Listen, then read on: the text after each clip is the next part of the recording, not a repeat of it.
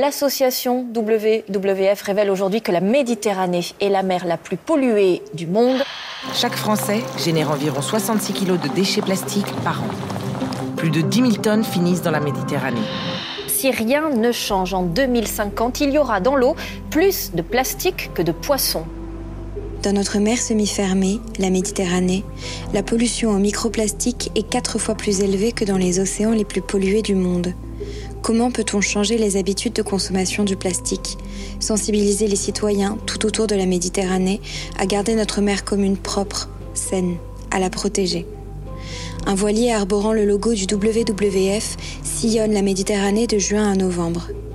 De Marseille à Tanger, en passant par Zakynthos, Istanbul, Kaskekova et Argentario, le Blue Panda accoste dans les grands ports pour sensibiliser et mobiliser les populations à protéger la Méditerranée.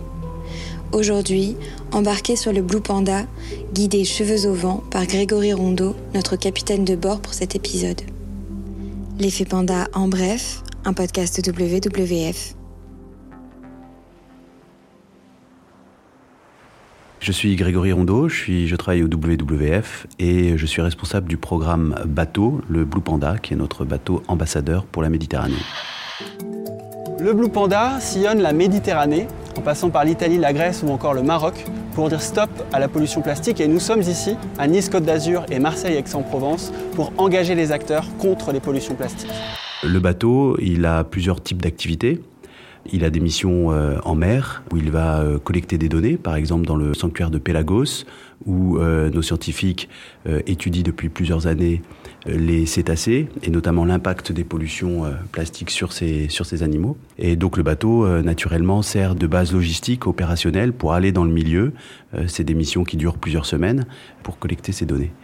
Et puis, on a entrepris un, un tour de la Méditerranée où on a été dans différents euh, ports à la rencontre des gens pour euh, les sensibiliser aux menaces qui pèsent sur la Méditerranée, montrer le travail que l'on fait euh, en Méditerranée pour, pour protéger ces, ces, animaux et le milieu en général, et informer, discuter, mobiliser, engager. Et donc le, le but de l'expédition cette année, c'était sur une partie de la mission d'étudier de, les conséquences de ces polluants sur euh, les grands cétacés qu'on peut trouver dans le sanctuaire Pélagos en Méditerranée notamment.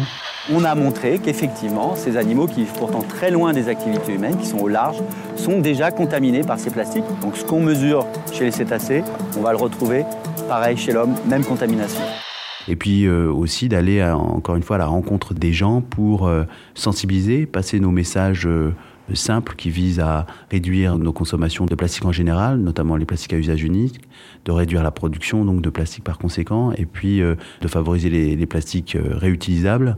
Et si vraiment euh, on n'a pas d'autre choix que d'utiliser du plastique, de s'assurer au moins que ce soit du plastique recyclé. Donc on avait des messages assez clairs, on avait une pétition pour interpeller aussi les décideurs sur l'importance de légiférer, de prendre des décisions en la matière. Le WWF appelle les gouvernements à conclure un accord international contre les pollutions plastiques. Et nous avons besoin du citoyen, des citoyens, pour nous aider et soutenir la cause à travers notre pétition Stop Plastic Pollution. On s'est arrêté dans plusieurs ports pour euh, expliquer, engager et mobiliser euh, les gens afin que on porte euh, ces messages et qu'on essaye de gagner ce combat contre la pollution plastique. Comment sont les gens quand ils viennent, quand ils viennent sur le bateau et quand ils en repartent? Est-ce que vous voyez un changement dans les mentalités? Est-ce que ça change quelque chose? Ce qui est, euh, je pense, très intéressant avec le bateau, c'est que euh, les gens voient quelque chose de concret. On ne peut plus dire aujourd'hui qu'on n'a pas accès à une certaine information sur euh, les menaces qui pèsent sur l'environnement. Mais quand ils viennent sur le bateau, ils voient des choses, euh, des choses concrètes. Le concret du travail que l'on fait en mer, le concret aussi de, de la vie des, marins à bord et des équipes qui travaillent sur le bateau. Le bateau a un pouvoir attractif important qui, je pense, crée les conditions d'une écoute, d'une attention et, et aussi peut-être un lieu un peu idéal pour une prise de conscience. Et un moment que j'ai particulièrement euh, apprécié, c'est à, à Tanger, au Maroc. On avait organisé avec nos collègues marocains la venue d'enfants de, d'écoles, mais pas, mais pas l'école qui était juste à côté là d'Antanger, non, des écoles qui étaient dans les montagnes, des milieux vraiment reculés et paupérisés. Et ces enfants, pour la première fois, montaient sur un, bateau, peut-être pour la première fois étaient sur le port où, euh, où on a été.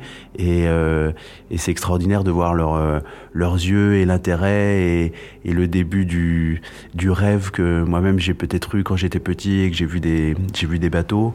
Et, ça, c'était vraiment un moment émouvant.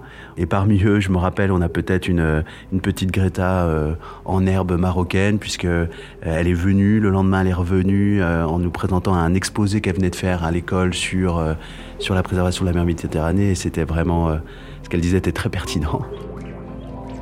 Régulièrement, on a quand même pu observer euh, la biodiversité et ça, c'est aussi un, stimulant qui nous, qui, nous, qui nous permet de dire ben voilà, ce qu'on fait ici avec ce bateau, ça a un, ça a un sens et il faut, il faut continuer. Il a pas du tout de.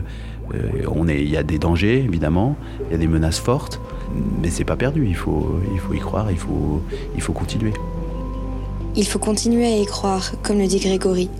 Le combat s'accélère aujourd'hui avec la directive européenne interdisant dès 2021 la mise sur le marché de certains produits en plastique à usage unique, comme les couverts, assiettes, gobelets ou coton-tiges.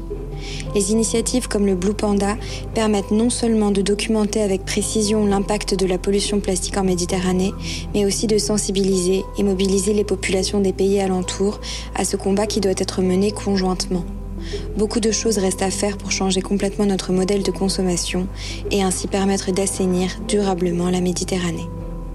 C'était L'effet panda en bref, un podcast WWF produit par Leozer Studio, réalisé par Chloé Vibo, avec une composition originale de Louis Martinez et Nicolas Politzer. Pour plus d'informations ou pour soutenir les actions du WWF, rendez-vous sur wwf.fr.